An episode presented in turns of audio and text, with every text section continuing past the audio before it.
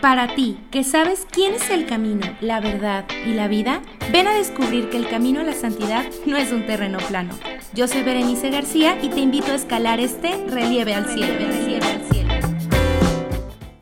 Hola, ¿qué tal? Bienvenidos una vez más a Relieve al Cielo. De verdad me da mucho gusto que estés reproduciendo este episodio, que es sobre un tema del cual yo tuve que aprender cuando conocí al Señor. Estuve siete años en un grupo, en una parroquia, Nuestra Señora del Sagrario, donde siempre nos hablan de la formación, ¿no? Y, había cursos, y había talleres, y había muchas cosas que la verdad yo agradezco muchísimo porque ha sido lo que me ha convertido, lo que me ha ayudado mucho en mi caminar de, en la fe al día de hoy. Y por eso el episodio de hoy que se llama Hacer crecer la semilla.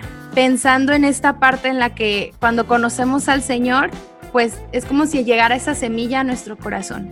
Esa semilla en el que empezamos a sentir, a experimentar el amor de Dios, pero que tenemos que hacerla crecer y ese hacerla crecer, pues claro, es con nuestra oración, con nuestra intimidad con el Señor, conforme nosotros nos acercamos a Él, pero también es desde este otro lado, que es la formación. Y para esto, el día de hoy tenemos una invitada muy especial. Su nombre es Gabriela Gómez. Ella es evangelizadora de tiempo completo. Está en Vida Plena en Jesús, que ella ahorita nos platicará un poquito más. Y pues bueno, Ana Gaby, ¿cómo estás? Muy bien, me da muchísimo gusto que me hayas invitado para compartir. De verdad que un saludo a todos los que nos están escuchando y estoy segura que si el día de hoy tú te dispones, a lo mejor has tenido algunas preguntas de ¿y ahora qué sigue, no? Si ya voy caminando con el Señor, estoy voy buscando estar comprometido en un apostolado, ¿ahora qué sigue? Creo que este episodio te va a ser de muchísima ayuda.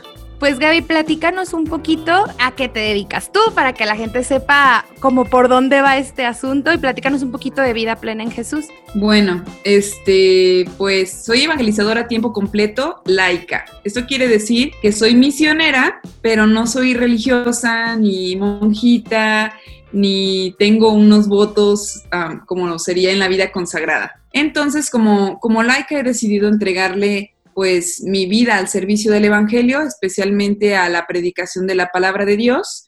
Y en este momento el Señor me tiene en Vida Plena en Jesús, que es un centro de apoyo para la nueva evangelización, que se dedica de manera especial a la proclamación del querigma y por supuesto de la palabra de Dios y a la formación de los laicos que ya habiendo tenido un encuentro con Cristo, pues necesitan ir como puliendo su, su relación con Él, pero también Ah, obteniendo mayor cantidad, digamos, de conocimientos para que su fe sea una fe madura, que no se quede en una fe de, niñitos, ¿no?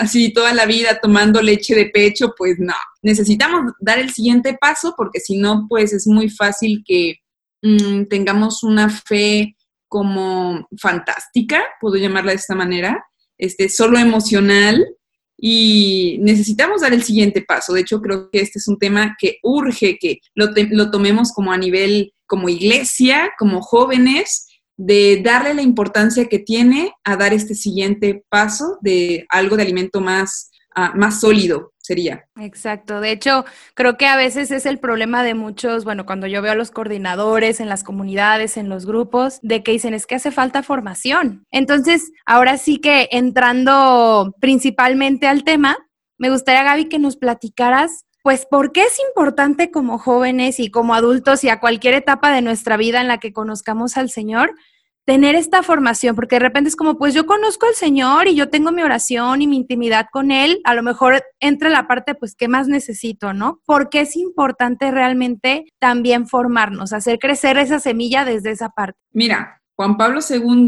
nos habla en el, en el documento de fe eh, ratio de, algo muy importante acerca de este tema. Lo voy a leer y lo voy a citar directamente porque no de buena memoria, pero fíjate, dice, la fe y la razón son, como las dos alas con las cuales el espíritu humano se eleva hacia contemplar, hacia la contemplación de la verdad. Entonces, está increíble que hayamos tenido nuestro primer encuentro con Cristo. O sea, el primer encuentro es como la roca eh, angular que sostiene todo el edificio. Si tú la quitas, aunque tengas una grandísima formación, este, o sea, va se va a caer el edificio entero.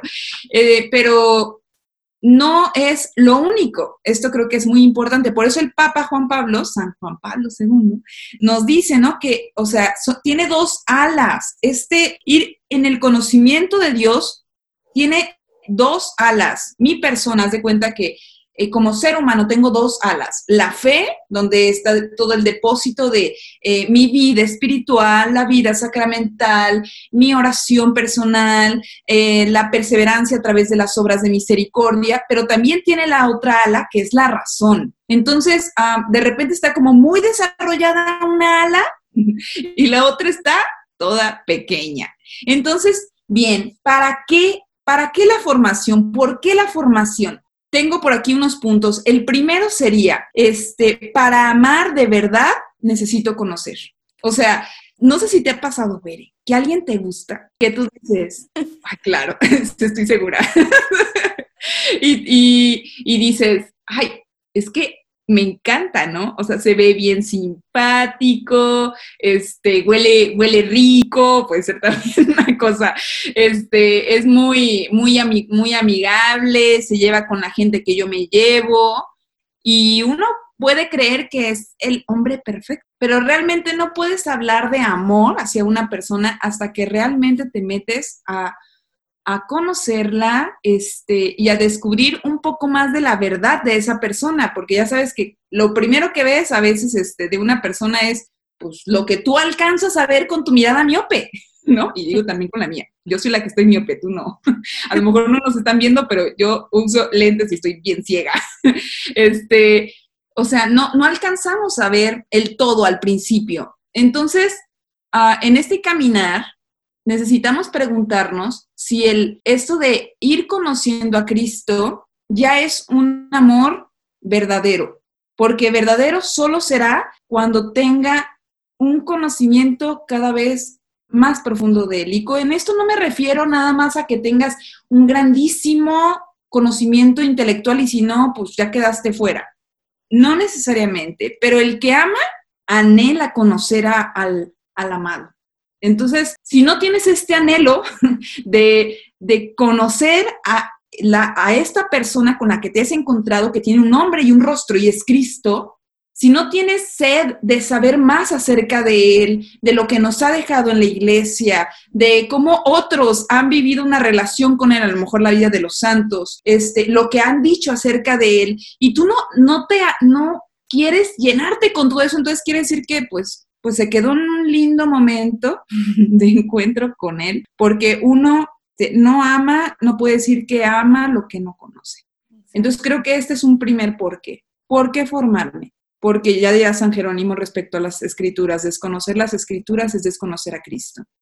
Entonces, o sea, y podemos ampliarlo, ¿no? Desconocer, desconocer el depósito de nuestra fe, pues es desconocer a Cristo, desconocer a nuestra iglesia, es desconocer a Cristo y al final es desconocer mi propia identidad, porque yo soy iglesia.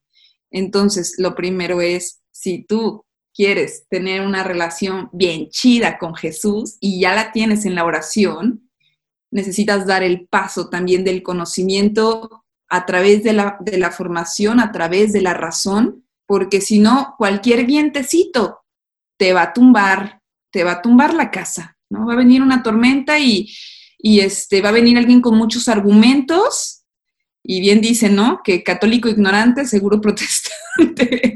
y yo digo que, bueno, seguro protestante, pero yo he visto muchos que católico ignorante, seguro futuro ateo. En este momento estamos como en, en esta rayita. Entonces, no sé qué piensas de este primer punto, Bere. Con, tantas ideologías que nos presenta el mundo, ¿no? Que ahorita hay mucha información en Facebook acerca de, no, es que los católicos que piensan esto, no, y es que está pasando esto, que, que, ¿cómo nos dicen? Como hasta retrógradas, que no estamos a favor del progreso. Y podemos, si no tenemos esta formación de nuestra fe, podemos llegar a creérnosla, porque llegan y nos dan una ideología y nos lo pinten bonito y que decimos, pues tienen razón, y al no saber dar respuesta, no solamente para defendernos, ¿no? O sea, no solamente para decir, ay, gané el debate, convencido, o sea, de que lo que yo creo es por una razón y no nada más porque efectivamente sentí bonito una vez, el otro me puede dar un montón de argumentos y puedo dejarme llevar por ellos cuando no tengo realmente esta, esta firmeza. Sí, y o sea, y hablando de este rollo de, parece que estamos como en el box, ¿no? A ver quién gana. A veces en el Facebook tienes que tener un cuidado de qué vas a publicar, porque si no, se, ahí arde Troya en tu, en tu muro, ¿no? En el comentario, en la imagen que subiste acerca de un tema que es más o menos controversial. Pero para eso mismo necesitamos, o sea, ¿por qué también es importante formarse? Porque necesitamos saber dar razones de nuestra esperanza este, lo dice la palabra de Dios y es bastante claro. O sea, las muchas personas mm, no terminan por encontrarse con Cristo porque tú y yo no sabemos darles respuesta. Y entonces, o sea, piensa ahorita, ver en los jóvenes de nuestros tiempos, este, en esta generación, eh, hablemos de millennials, centennials, que de repente, neta, que si tú te quieres ir con ellos por el rollo emotivo y, o sea, bye, los perdiste. Ellos lo que quieren, o sea, es que le muestres los pelos de la burra en la mano. Entonces, para eso necesito, o sea, formarme, necesito poder explicar por qué eh, y de manera razonable, por ejemplo, ¿no? ¿Por qué el tema del aborto, este, estamos hablando de un asesinato? Pero si yo nada más digo, es que es que Dios, es que esto es pecado, va y lo perdiste. ¿Y por qué dijiste eso? Porque no tenías argumentos. No, y que es que la, la Biblia fue escrita este, solo por hombres y o, que, o la infancia de Jesús, es el tema de la, de la adolescencia de Jesús, que se fue a la India, unos dicen, ay, me da una risa, y que allá estuvo en el budismo, no sé qué, ay, digo, ay, no, y que se le abrió el ojo, ay, no, yo he tenido unas conversaciones de este tipo con chavos, este, pero si tú no tienes formación, o sea, te van a barrer. Entonces, neta, que el tema de dar razones de nuestra esperanza, o sea, este es un segundo punto súper importante. ¿Por qué formarme? Porque necesito dar respuestas de mi fe y respuestas que sean, que sean también en la mente, que sean razonables, que sean, que sean buenos argumentos. Este, y para ello, o sea, hay muchísimos lugares donde podemos meternos estudiar, por ejemplo, ya en esta área, porque hay diferentes áreas de formación, ¿no? Este, pero no, la apologética no se trata nada más de ir a moquetearte con los mormones, ¿no? Con los testigos de Jehová, no, no es el sentido. El sentido primordial es fortalecer la fe y dar a conocer la verdad a los que todavía no se encuentran con ella. Entonces, este, creo que esta es una segunda razón. Háblanos de estas áreas de formación. Ahorita que dijiste que hay varias áreas de formación. Quizá de repente como que nada más sabemos, ah, pues el catecismo, ¿no? O, la clase de Biblia. Sino, y a veces nos puede parecer como, digo, yo me acuerdo cuando entré a la parroquia de Nuestra Señora del Sagrario, era, creo que era de Nuestra Señora de Guadalupe la escuela. Sí, con el tío Gerardo. Ajá, con el tío Gerardo. Y era increíble porque era vivencial. O sea, era, era vivirlo y no solamente agarrarla, lee, estudia y aprende. No era la escuela, era, era vivencial. Entonces, ¿cómo podemos hablar de esta parte? Bueno, en cuanto a áreas de formación, es que hay como para aventar para arriba. Eh, pero es bien importante, o sea, si hay tantísimas cosas, ya sea que eh, vas a entrar a una formación ah, bíblica, a lo mejor empiezas con algo básico, pero luego te metas a teología bíblica y luego vas a profundizar en algo más de, no sé, exégesis, etcétera, o si te vas a entrar al área de, del catecismo y luego entras a apologética, o si vas a meterte a, estudiar como un poco más acerca de patrística, ¿no? que son las, las palabras de, de los santos padres de la iglesia, o si te vas a meter a estudiar los documentos de la iglesia, que bueno, hay muchísimos, bueno, hay como muchísimas ramas, eh, pero creo que, o sea, y sí quiero mencionarlo, que es muy importante la formación, pero una vez un maestro nos dijo, la, la formación sin oración se convierte en soberbia. Entonces, o sea, padrísimo, hay que meternos a estudiar, si quieres estudiar teología, eh, si te quieres meter a estudiar, no sé, lo que quieras, ¿no? Padrísimo, increíble, pero si no tienes los pies bien puestos a través de la oración, o sea, y tu mirada bien puesta en Cristo, o sea, hay materias que pueden volverse incluso como muy controversiales, ¿no? Por ejemplo, la historia de la iglesia, eh, si no es estudiada correctamente, se puede convertir en una espada que termines por enterrártela tú mismo. Entonces, o sea, cualquier tipo de estudio, aunque sea el más básico o sea el más profundo, recuerda que la formación sin oración puedes caer en un peligro muy fuerte de soberbia puedes entrar a estudiar cualquiera de las áreas. Yo, les diría que vale la pena dependiendo de en dónde estés, ¿no? Porque bueno, yo crecí en, en medio de una realidad que era especialmente bíblica. Cuando yo me encontré con el Señor, era en una comunidad carismática y, todo era con la palabra de Dios. Después me di cuenta que me hacía falta estudiar catecismo y después me di cuenta que no sabía nada de los santos y después me di cuenta y dije, bueno, y todavía ahorita, o sea, nos falta muchísimo. Este, pero si tú estás en una comunidad donde se, comparte mucho la palabra de Dios, padrísimo, pues comienza a estudiar introducción a la Biblia. Si tú estás en una comunidad que es especialmente catequética, pues métete a estudiar el catecismo, pero necesitamos como ir pasando, no quedarme nada más porque yo estoy en esta comunidad y solo es Biblia, si te quedas solo con eso, es muy fácil, y hablo de la solo Biblia, es, es muy fácil que termines por parecerte más protestante que católico, ¿sí? Porque, o sea, el magisterio son las dos cosas. El tío Gerardo, de hecho que estamos hablando de él, fue mi formador durante muchísimos años, este, desde el año, pues yo creo que como desde el año 2008 estuve con él, todo el mundo sabe que yo era su hija predilecta. no, ya el Irra y el Pelón también, el Juanito, muchos fueron muy queridos. y él, las primeras clases de que íbamos con él, nos decía, muy bien, a ver, ¿cuál es el libro más importante del católico? Y por toda la banda, ¿no? La Biblia.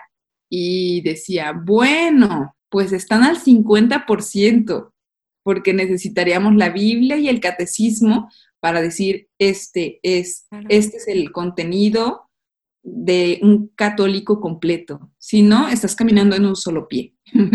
Entonces, a lo mejor esto ahorita lo, digo y algunos dicen, no manches, yo solo Biblia. Necesitamos empezar a, dar el paso porque si no, como el pájaro con una ala corta, ¿eh? Nos vamos a ir de narices al piso. y que ese es un problema que, eh, y que probablemente yo también he caído en él, cuando queremos hacer una interpretación pues personal, ¿no? Cuando estamos hablando de, cuando no hay una formación y de repente no, no nos damos ni cuenta y a lo mejor estamos ya está yendo en alguna cuestión contraria al magisterio de la iglesia, ¿no? Y decimos, no, pero es que aquí en la Biblia dice esto, entonces seguramente así es porque lo dice la Biblia. Entonces, si lo dice la Biblia, tiene que ser así y nos perdemos en una, pues sí, una interpretación personal, una interpretación que, quizá no tiene nada que ver con eso y lo estamos como convirtiendo en otra cosa y hasta creemos tener la verdad por eso. Pero me gusta mucho, digo, eso creo que es como un riesgo, ¿no? De, de esta parte, pero también ahorita que mencionaste de la soberbia, de, híjole, pues es que ya sabemos mucho y andamos corrigiendo a todo el mundo. y que si alguien dice no, es que no es así. Dice es de tal y tal forma, porque en el curso que yo estudié y Ana Gaby nos dijo que, que tal cosa, y podemos caer en esa parte de, más bien mi pregunta sería aquí, ¿cómo evitar el riesgo de volvernos solamente racionales? Porque a veces pues podemos llegar a esa parte, solamente la razón, cuando no solamente esta parte de la oración, sino bueno, a mí en algún momento me llegó a causar conflicto, ¿no? Como quererle dar razones a todo. Entonces, ¿cómo, cómo llegamos a evitar o a trabajar este aspecto? Bueno, si no te preguntan, no digas. Qué concreta, ¿no?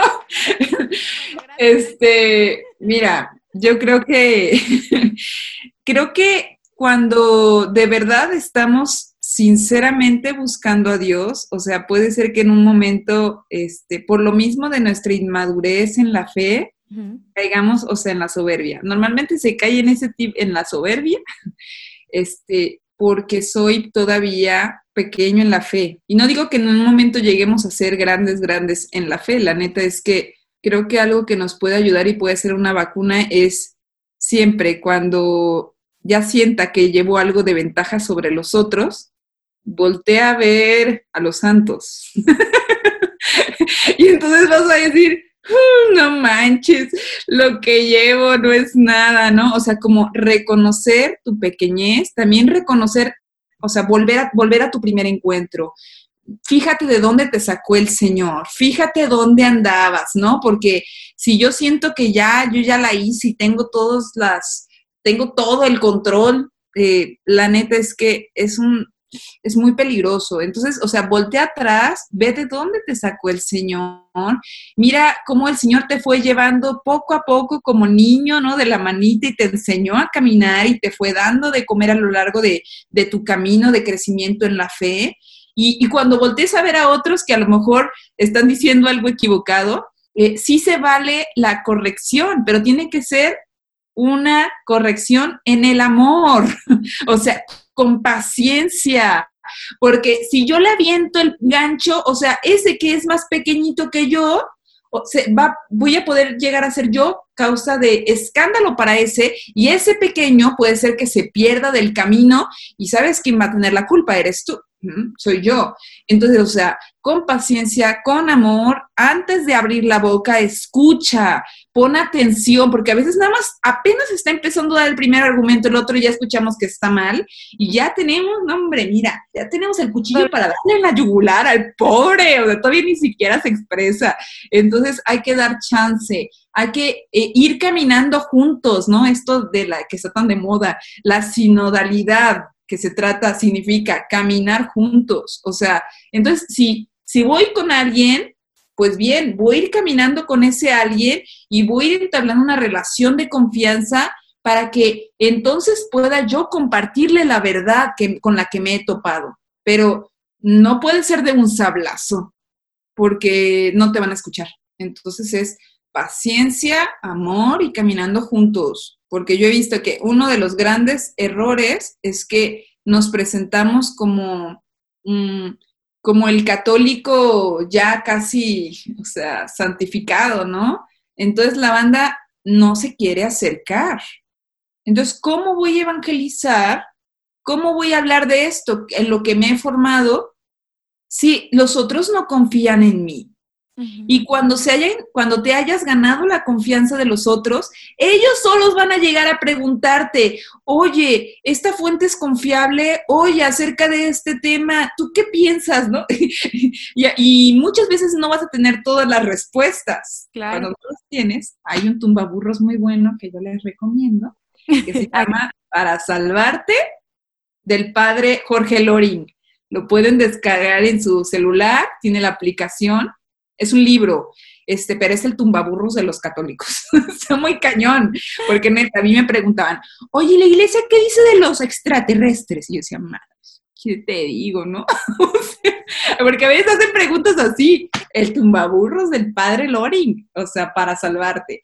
Pero hay que tener ese tipo de herramientas y es bien chido porque entonces me doy cuenta, ay, no sé tanto, pero el hecho de que me he ido ganando la confianza, gracias a Dios, porque es pura gracia, este, de ti, que ahora me preguntas, me obliga a mí a investigar. Muchas veces me preguntan algo y yo, ahorita te digo, y yo me meto a investigar y pregunto a un padre y pregunto a otro porque este, tengo que tener cuidado de lo que comparto, ¿no? Si ya tiene, empiezas a tener formación, tienes que tener cuidado, porque hay personas que toman lo que tú dices como si fuera palabra de Dios.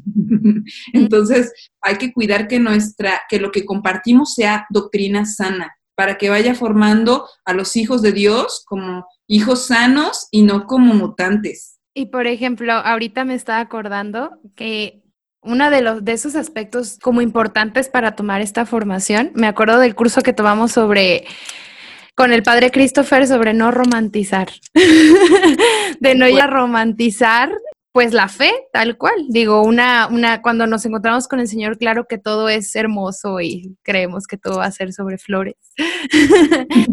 Eh, y llegar a esta parte de, de no romantizar, de tener algo como más concreto. Sí, este, bueno, el padre Christopher, neta, Luego les pones ahí el link, que tienen que seguirlo en sus redes, es tremendo, es mi director espiritual. Es bien importante que de repente ah, nos puede suceder que hacemos esto, ¿no? Dejamos como el encuentro con Cristo y el conocimiento de Dios y el ser católico, el ser creyente, como si fuera meramente un asunto romántico. Entonces, ay, qué bonito, yo voy, este, voy a misa, ¿no? Y ahí yo me, encuentro con él y él me ama, y yo lo amo. Y sí, es cierto, ¿no? O sea, no, no lo estoy diciendo para burlarme, pero a veces nos quedamos como romantizando la palabra de Dios y diciendo así como, es que todo va a ser así como bellísimo, ¿no? Miel sobre hojuelas, pero disculpa, o sea, el seguimiento de Cristo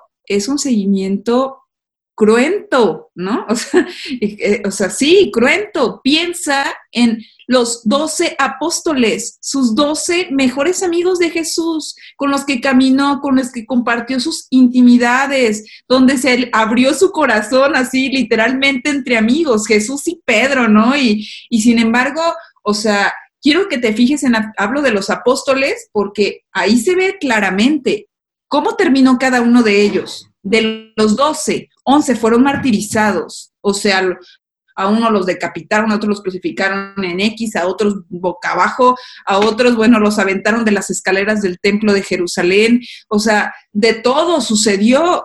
Y, esto no te lo digo para que digas, no, pues no manches, ¿no? Neta que me van a matar ahorita aquí saliendo, ¿no? Ok, pero, pero es que esto te lo digo porque sí estamos llamados a dar la vida por Cristo no necesariamente derramando la sangre, si nos toca, pues bendita gracia, porque es una gracia, pero si no nos toca derramando sangre, será entregar nuestra vida en el martirio de, o sea, de cada día, en, las persecuciones, en el ir muriendo a mí mismo, cuando yo digo, neta, no me quiero levantar de la cama, hacer el desayuno porque que lo haga alguien más, que lo haga mi hermana, que mi mamá barra, o sea, hablar de, de ir muriendo, de este cristianismo real es un ir haciéndome mártir. Ir tomando mi cruz significa muy bien ir haciéndome mártir por Cristo. Y es que mártir significa viene, o sea, el significado de mártir es testigo.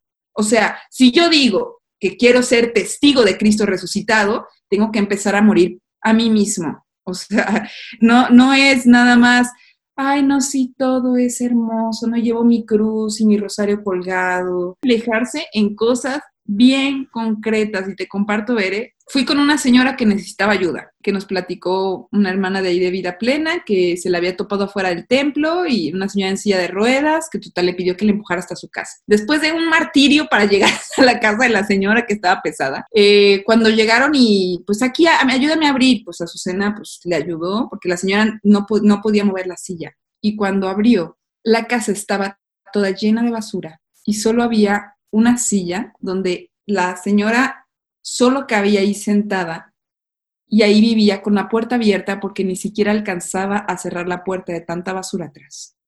Cuando nos platicó, yo le dije a su, vamos a ver qué podemos hacer. Y no, o sea, no se pueden imaginar qué tremendo.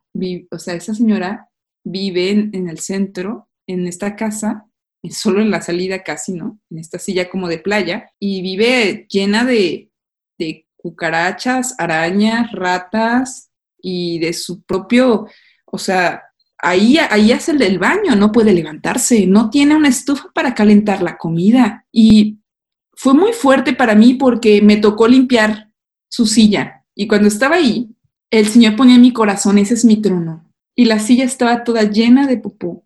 Y ahí como pude la tallé, este, y por más que le tallaba salían cucarachas y me dolió mucho, pero, pero sentía como, como que Jesús me decía, es que encuéntrame, encuéntrame, porque me doy cuenta que es muy cómodo quedarnos como, como católicos, como cristianos, solo de asamblea y de misa y de rosario y de formación. Pero es muy distinto cuando todo eso lo acompaño de encontrar a Cristo, ya sea en la calle, ya sea en mi casa con mi hermano, que más me choca, porque si quiero ser cristiano y quiero de verdad ser, congruente con la formación que anhelo, tengo que empezar a amar.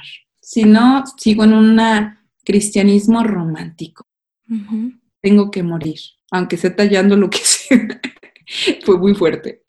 No, y es, es tal cual eso, no separar la formación del amor. Esta parte de evangelizar es este conjunto, O sea, es el poder darte tanto de razón, tanto de formación, como en amor, como en, en tu cuerpo. Digo, hay veces, bueno, me acuerdo mucho cuando vamos de misiones, ¿no? Las personas no están esperando que les des un discurso eh, totalmente razonable. A veces ellos lo que esperan es que los escuches. A veces ellos lo que esperan es recibir ese amor. Y entrando por la puerta del amor, a lo mejor ahora sí te van a preguntar, ¿no? Oye, y tal cosa, oye, ah, bueno, ahora sí ya te explico. O al revés, esperan la puerta de la razón, la puerta de que les digas, la puerta de que les expliques. Pero si explicamos y entregamos con amor, la persona puede recibirlo de una mejor manera. E incluso para nosotros mismos, no sé tú qué pienses, Gaby, en la parte de, de cuando le estamos en oración y a lo mejor abrimos nuestra Biblia esperando un mensaje del Señor que claro que nos lo da y que claro que nos habla, pero que a lo mejor podemos decir, ¡Ah! yo creo que el Señor me está diciendo en este momento que vaya y me case con tal persona, ¿no? y lo dice muy claro, ¿no? Y, y, que si hasta para nuestra vida personal, a lo mejor si no tenemos esta formación, podemos llegar a, no sé, digamos, a interpretar lo que queremos interpretar. Muy peligroso. es como, como error de principiante se me hace, este, pero sí, a todos nos ha sucedido esas cosas. Este, necesitamos ir trabajando el discernimiento. Es, y el discernimiento se trabaja con la formación, o sea, eh, y con un director espiritual. Eso me hacía falta decir. Si estamos hablando del tema de la formación, eh, no podemos como dejar aparte la dirección espiritual. A lo mejor algunos dicen, ¿y qué es eso, no? ¿De qué se trata? Eh, neta, googlealo y vas a encontrar un montón de artículos en YouTube o, o, a lo mejor ojalá después hagas un capítulo solo que hable acerca de la dirección espiritual. Ahí te paso al padre Christopher para que se los dé. Este, porque alguien, un sacerdote, o puede ser también incluso un consagrado o un laico que ya tenga un camino más, más recorrido, alguien que te acompañe en la fe y que te ayude como a, a afinar este sentido del discernimiento, para tu vida diaria, para poder, dar, poder elegir correctamente el bien, el bien sobre el mal, pero también para poder interpretar la palabra de Dios, para ir discerniendo por dónde va a ir tu proceso de formación, porque cada uno se necesita a veces como un hilito distinto, ¿no? Entonces sí es muy importante que busques a alguien, porque no es lo mismo, o sea, una cosa es, ay, pues es que yo sí voy a confesarme cada dos semanas, ¿no? Súper chido pero lo ideal sería que tuvieras un confesor, y, hablo de formación porque eso también forma parte de la formación espiritual, ¿no? Una cosa es lo intelectual, pero está unido a lo espiritual. También hay formación espiritual, no es nada más yo hago mi oración personal y ya, está bien, pero también vale la pena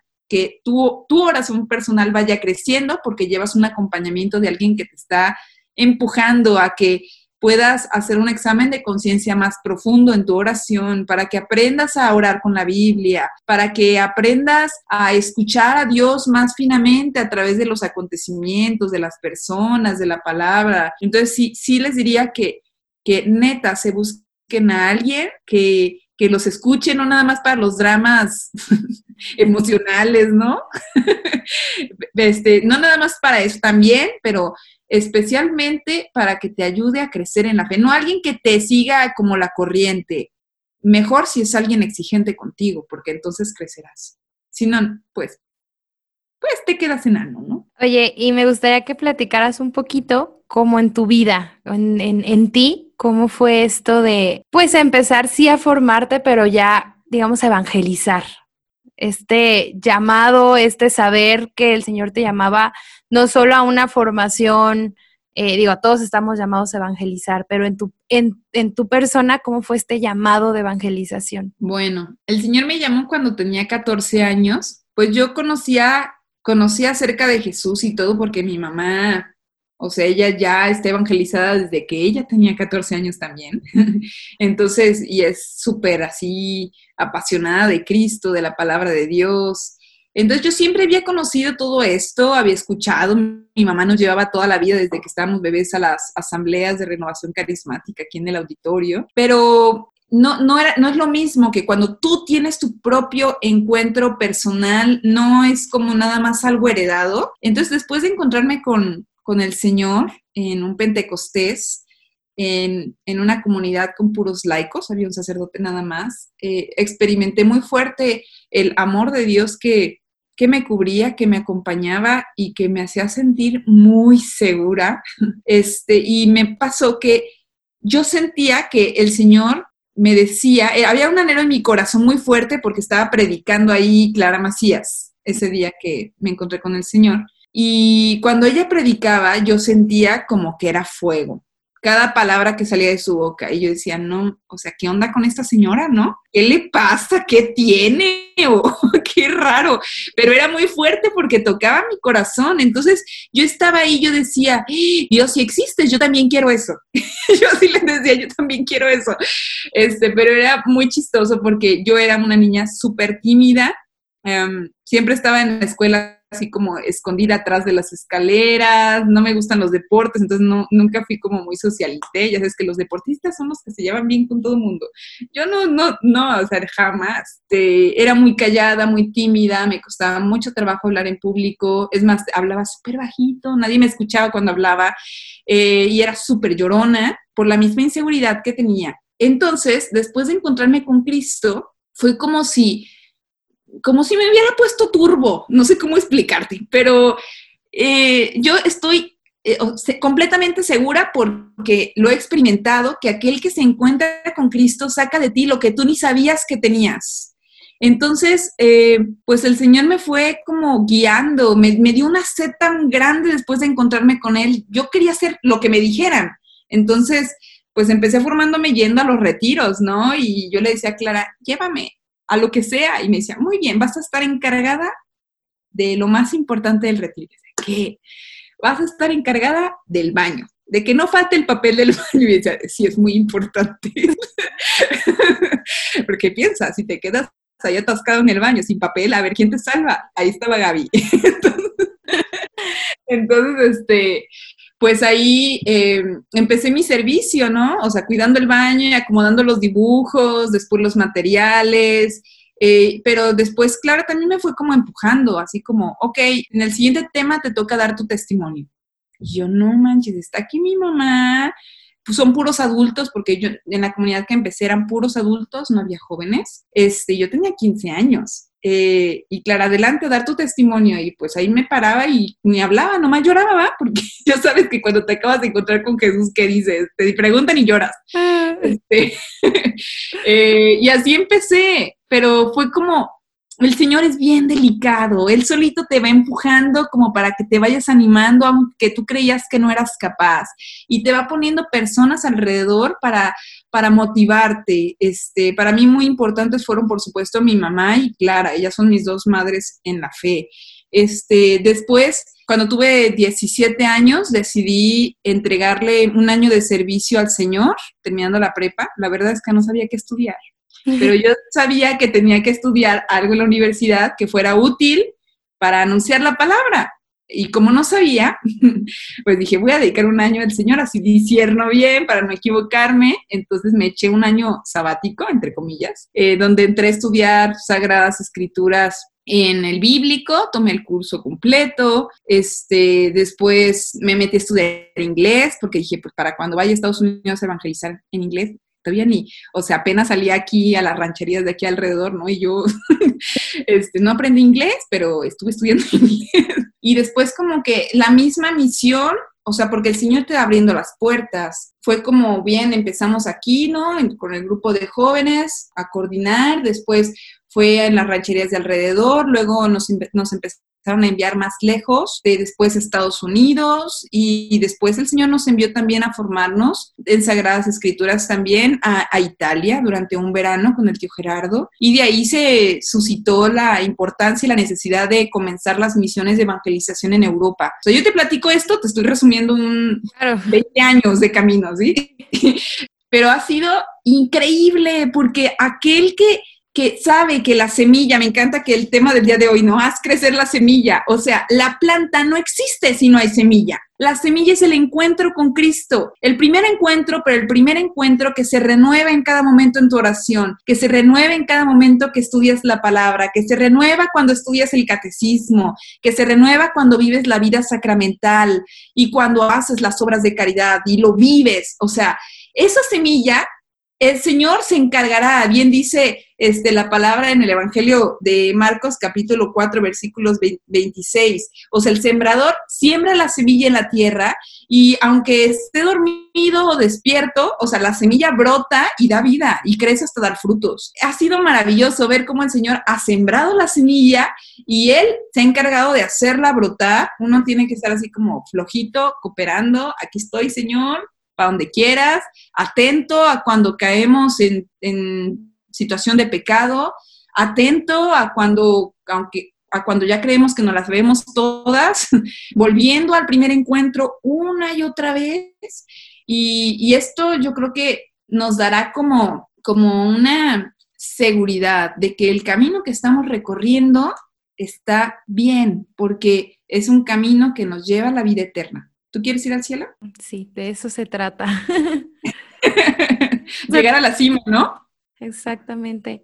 Y eso es incluso hasta una invitación para muchas personas que decimos, no, es que a lo mejor a mí me falta todavía un montón, y es que no, yo no, no sé muchas cosas como otros, y es como, di que sí. O sea, tú dile que sí al Señor, sabes que Señor sí quiero evangelizar. Claro que de mi parte está formarme, pero es decir sí, o sea, es decir sí y no esperar a que no, ya tengo el doctorado en Biblia para empezar a, servir, sino empezar desde lo pequeñito para dejar que el Señor nos vaya moldeando y, y que esa semilla crezca al grado que, pues que vaya siendo agradable a Él y por ser agradable a Dios va a terminar agradándonos a nosotros también. Vamos a terminar amando esa, esa planta que Él está formando, eso que, que, Él está haciendo. Creo que lo más importante de la evangelización es no, no, no sin miedo, o sea, más bien con miedo, pero hacerlo, porque a veces tenemos miedo, pero aún así nos aventamos y decir, ok, Señor, lo que tú quieras. Decirles, ahorita que estabas diciendo, ahorita para terminar con la oración, en un momento de mi vida tuve una fuerte tentación a dejar todo, porque estaba pasando una situación muy delicada, de hecho, en una misión de mar adentro, mientras estábamos en Europa. Yo estaba, o sea, iba el tío Gerardo también conmigo. Yo estaba muy, muy enojada porque había mucha desobediencia, había mucha rebeldía de varios de los chavos. Y yo le decía al tío Gerardo, es que estaba yo en un desierto espiritual muy fuerte. Yo le decía, tío, es que es que de verdad, o sea, yo ahorita cambiaré mi vuelo y me regresaría a México. Y es que ¿por qué el Señor me eligió si sabe que soy así? O sea, ¿por qué el Señor ha querido eh, confiarme algo de este tamaño si siento que no soy capaz? ¿Por qué ha querido que sea evangelizadora? Y el tío me dice, que el Señor lo tenga en su gloria. El tío me dice, mira Gaby, el Señor te llama, te ha llamado no tanto para que mucha gente se convierta, sino que te ha llamado porque Él quiere que tú te conviertas. Él te ha llamado a traer esta misión, no, no solo no que sea lo más importante a quién vas a misionar, sino porque Él quiere misionar en ti y sabe que si tú, si, si tú no, es, no estás ahí junto a Él, tú te vas a perder. Entonces, el llamado de la misión, el llamado de la evangelización que nos ha hecho el Señor a todos los bautizados, no hablo nada más de los que somos de tiempo completo, todos, todos debemos ser evangelizadores de tiempo completo. O sea, en tu estado de vida en el que estás, ¿no? Pero todos, tienes que pensar, cuando se te bajen las ganas y digas, neta, ya me harté, estoy confundido, estoy triste, tienes que pensar, el Señor me ha llamado porque sabe que es el medio en el que estaré más cerca de Él y así será más difícil que me pierda. Pues te, les paso el tip, el consejo de nuestro querido tío Gerardo. Busquemos mantener una relación cercana con Cristo, de amor, y busquémosle a través de la formación, porque el que se forma, entonces comenzará a amar más profundamente al Señor y podrá orar más profundamente. Entonces, te conviene entrar en la formación sin miedo. Así es.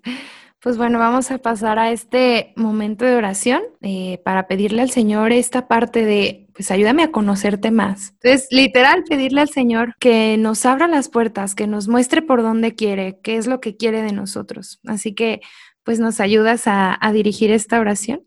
Claro que sí. Bueno, nos ponemos en su presencia en el nombre del Padre, del Hijo y del Espíritu Santo. Amén. Señor, te, te damos gracias, te alabamos y te bendecimos porque tú has querido hablarnos al corazón. Gracias porque has sido tú el buen sembrador que ha sembrado la semilla más preciosa que eres tú mismo en la tierra de nuestro corazón. Gracias, Señor, por ese momento en que nos llamaste, nos conquistaste y comenzaste a sanar nuestra historia, nuestra vida. Gracias, Señor, porque nos has llamado para servirte y para anunciar tu palabra. Gracias por todos los momentos de oración, de encuentro contigo en la Eucaristía, en el sacramento de la reconciliación.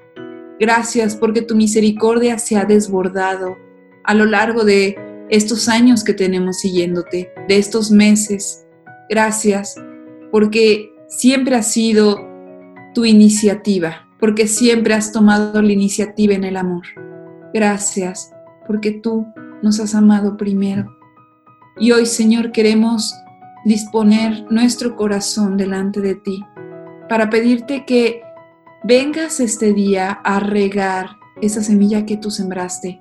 Que vengas, Señor, a darnos un celo por la palabra de Dios. Que vengas a darnos sed de conocerte más y así buscar dónde formarnos. Ven, Señor, y haznos a cada uno de nosotros profetas para poder anunciar y denunciar en este tiempo de tanta confusión. Ven, Señor, y haz de nosotros tus instrumentos útiles, tus apóstoles, tus misioneros, tus amados, tus discípulos. Lánzanos, Señor, y trabaja en nuestro corazón. Ponemos, Señor, delante de ti todos nuestros miedos, nuestras faltas de, de seguridad, todos esos momentos en que nos invitan a hacer algo en el apostolado y nos tiemblan las rodillas. Señor, a ti te lo entregamos. Sabemos que sin ti nada podemos hacer y por eso hoy te decimos, Jesús, confío en ti. Yo confío en el llamado que me has hecho. Jesús, yo confío en ti. Yo confío en que estás obrando en mi vida y te rogamos, Señor, que esta planta, esta semilla que tú has sembrado, de frutos abundantes para tu gloria, de frutos de salvación para muchas almas que se acerquen a nosotros para conocerte a ti. Danos un corazón sencillo, humilde, pequeño, que reconozca en todo momento que todo cuanto sucede ha sido pura gracia y por tu amor. Te alabamos, Señor, te bendecimos y nos abandonamos en ti. Y te pedimos, María Santísima, que custodies este anhelo de formarnos, que lo custodies para que así como tú guardabas todas las palabras de Jesús en tu corazón, nos ayudes a guardar en nuestro corazón y nuestra mente todo aquello eh, que a través de lo cual el Señor nos quiere formar. Manténnos pequeños, María, y manténnos fieles al Señor. Amén. Muchas gracias, Ana Gaby. Muchas gracias por, pues, por tu disposición. Gracias por lo que compartes con nosotros el día de hoy. No es nada. Cuando gusten, aquí estamos para servirles y, y pues bueno, sigan escuchando cada uno de estos episodios para que, porque también a través de la tecnología, de podcast, de videos, puedes seguir formándote. Entonces, eh, sigue, por supuesto, sigue escuchando estos episodios porque hay muchas cosas preparadas para ti. Oye, ¿cómo te podemos encontrar en redes sociales?